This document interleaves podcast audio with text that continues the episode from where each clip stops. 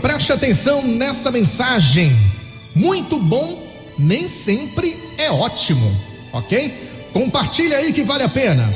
Você está comendo algo delicioso e pensa que se continuar comendo vai ter mais e mais prazer. É ou não é? Então, tudo dá errado. Você se sente empanturrado, tem má digestão e o almoço se transforma no começo de uma tarde infernal.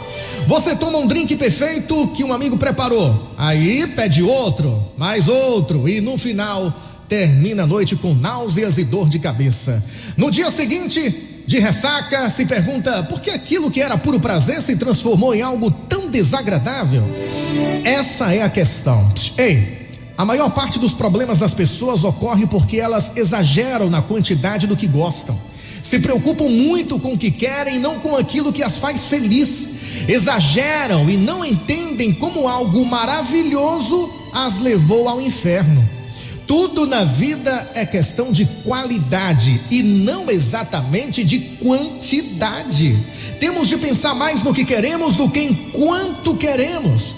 Ter poder é ótimo, mas o problema começa quando se quer ter poder demais. Ter dinheiro é ótimo, mas a escravidão começa quando se quer dinheiro demais.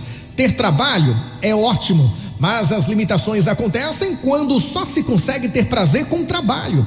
Ter uma única razão para viver também acaba criando vidas limitadas. Pensar somente em um objetivo é obsessão.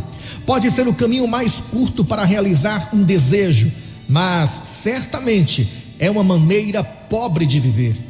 Para que nossa vida seja plena, é preciso haver espaço para a diversidade. Então, lembre-se: muito bom nem sempre é ótimo. Pense nisso e tenha um bom dia.